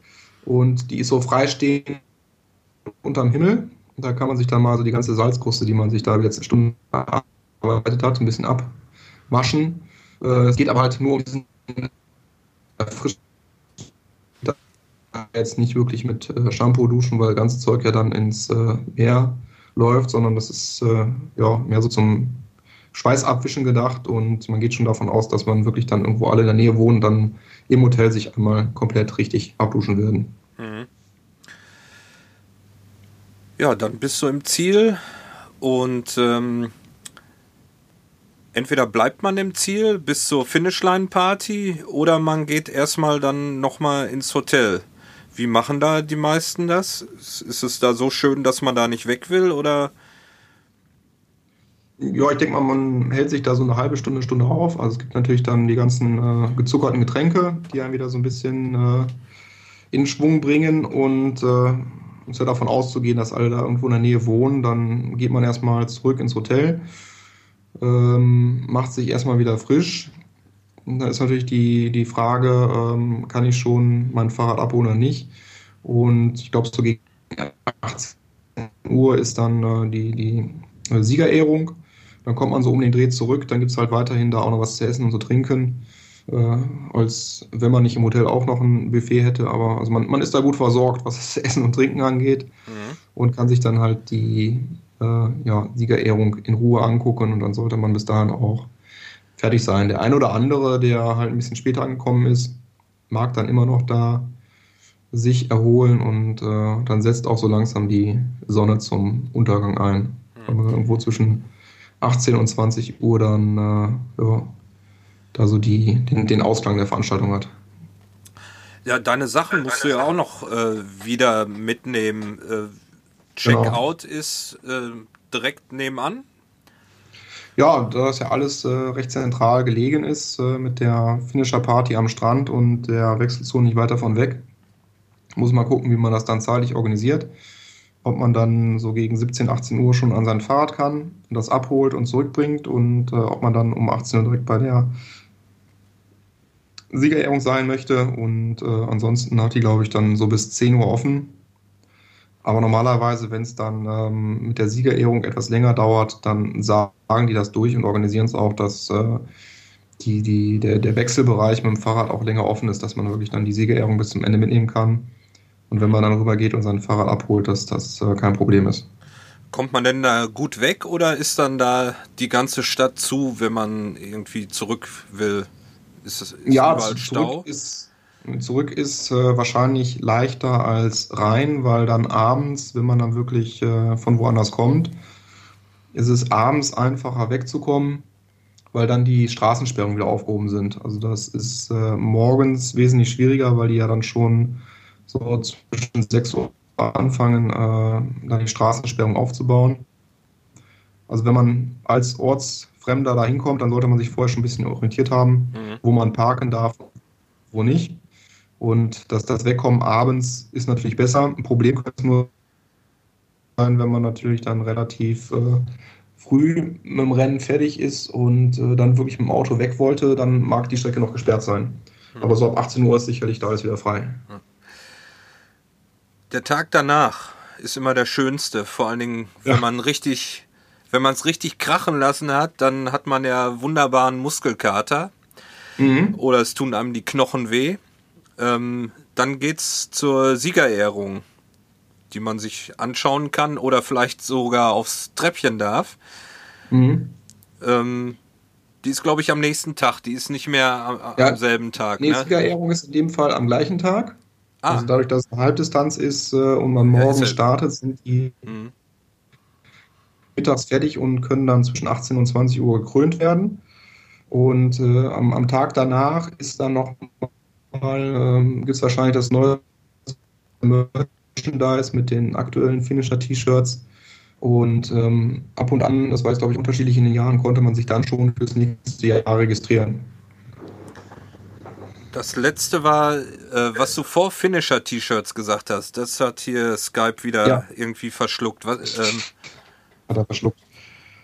Nee, ähm, also an der, der, Tag nach dem Rennen ist dann äh, mehr dafür gedacht, dass man äh, sich seine Fanartikel nochmal kauft, dass man die letzten Sachen da mitnehmen kann und äh, dass man sich dann, wenn möglich, auch schon fürs nächste Jahr anmelden kann. Dann werden da nochmal ein paar Laptops aufgebaut und man könnte sich schon fürs Folgejahr einen Startplatz sichern. Ah, okay, das ist immer gut. Ähm, Gibt es da lange Schlangen oder? Also In Rote muss man da ja, früh da sein. Ja, schon einige da rum. Es ist schon der ein oder andere, der da ansteht, aber bisher war es eigentlich auch so, wenn dann äh, die, die, die öffentliche Platzvergabe ist, äh, der Ironman 73 in Mallorca ist relativ zügig ausverkauft, aber man hat schon noch so ein, zwei Wochen Zeit. Ist jetzt kein Stunden ausverkauft ist, aber ähm, man, man kann auch warten, bis man das übers Internet machen kann, weil es ja auch nicht so angenehm ist, bei 30 Grad in so einem Zelt an einem Laptop zu sitzen und da seine Informationen einzugeben. Weil es ja auch nicht gerade schön ist, dann äh, Kreditkartennummern irgendwo so halb in der Öffentlichkeit irgendwo einzutippen. Von daher sollte man halt lieber irgendwo dann äh, von zu Hause aus machen. Ja. das Rennen war vorbei. Hast du noch äh, sozusagen Nachurlaub da gemacht? Ich meine, die Insel bietet sich ja an. Was kann man dann noch so machen? Ja, also ich äh, schließe da immer so ein paar Tage an, damit man halt äh, die ganze Anspannung abfallen lässt. Und äh, da muss man halt für sich entscheiden, mache ich dann noch so die ein oder andere ähm, Fahrradausfahrt. Es ist ja eine Fahrradinsel Mallorca und im Mai ist also auch noch nicht so viel Verkehr. Da kann man natürlich dann auch äh, noch gut auf den Straßen fahren, ohne dass der Massentourismus da ähm, ja, mit den Touris voll ist, die kein Augen für Radfahrer haben. Oder man versucht halt nochmal in der Region irgendwas zu machen, was äh, weniger die Beine belastet. Oder halt einfach ein bisschen Strandtag in der Sonne liegen und dann, äh, ich sag mal, Wärmetherapie, damit die Muskeln sich wiederholen. Und das Essensangebot ist ja gut. Also man kann sich da natürlich äh, besonders leicht erholen. Mhm. Ja, schön. Dann bist du wieder abgereist, äh, mit dem Flugzeug wahrscheinlich auch wieder zurück. Genau, das ist auch sehr bequem. Äh, ob man jetzt einen Mietwagen oder einen Bus, und dann kommt man auf jeden Fall wieder gut zum Flughafen. Und äh, das ist dann das übliche Prozedere, dass man dann da die Zeit totschlagen kann und sich überlegt, ob man da nicht dann mal von der Fastfood-Kette irgendwas äh, Fertiges erarbeitet hat. Mhm. Tobi, die Skype-Leitung hier wird immer schlechter. Ich weiß nicht warum, aber es ist so. Deshalb, wir kommen mhm. zum Ende. Ähm, eine letzte Frage. Ja. Haben wir irgendwas vergessen? Hast du noch irgendwas, wo du sagst, das ist noch wichtig? Nee, ich denke, wir haben da mal äh, so alles umrissen, was man so, was ich so individuell erlebt habe. Und äh, ja, ich denke mal, haben wir so einen kleinen Eindruck auch gewonnen, was man so mit der ganzen Veranstaltung und drumherum alles erlebt. Mhm.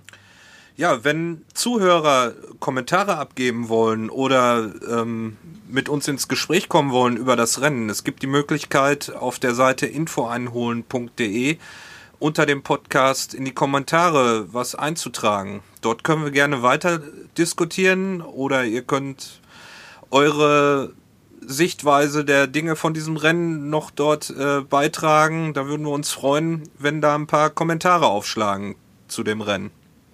Ist der Tobi jetzt weg? Ich bin auch da. ja, ja, das war quasi unser erster Rennbericht.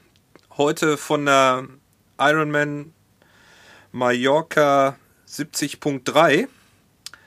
Äh, zum Schluss gibt es immer eine Podcast-Empfehlung von mir. Und heute das erste Mal das Thema Triathlon so richtig ähm, gibt es die Podcast-Empfehlung des Triathlon-Podcasts. Und zwar ist der Triathlon-Podcast von Marco Sommer.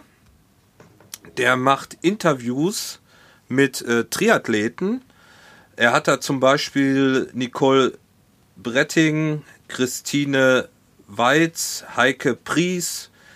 Jetzt zuletzt hat er den Niklas Bock, äh, Sebastian Kienle, Jan Sieversen, also er hat da schon einige Leute interviewt und ähm, ihr könnt so ein bisschen reinhören, wie Profis das machen oder was es so rundherum um das äh, Triathlon gibt, mal aus Sicht von Profis, aber auch äh, sind ambitionierte Age-Grouper, die er da interviewt.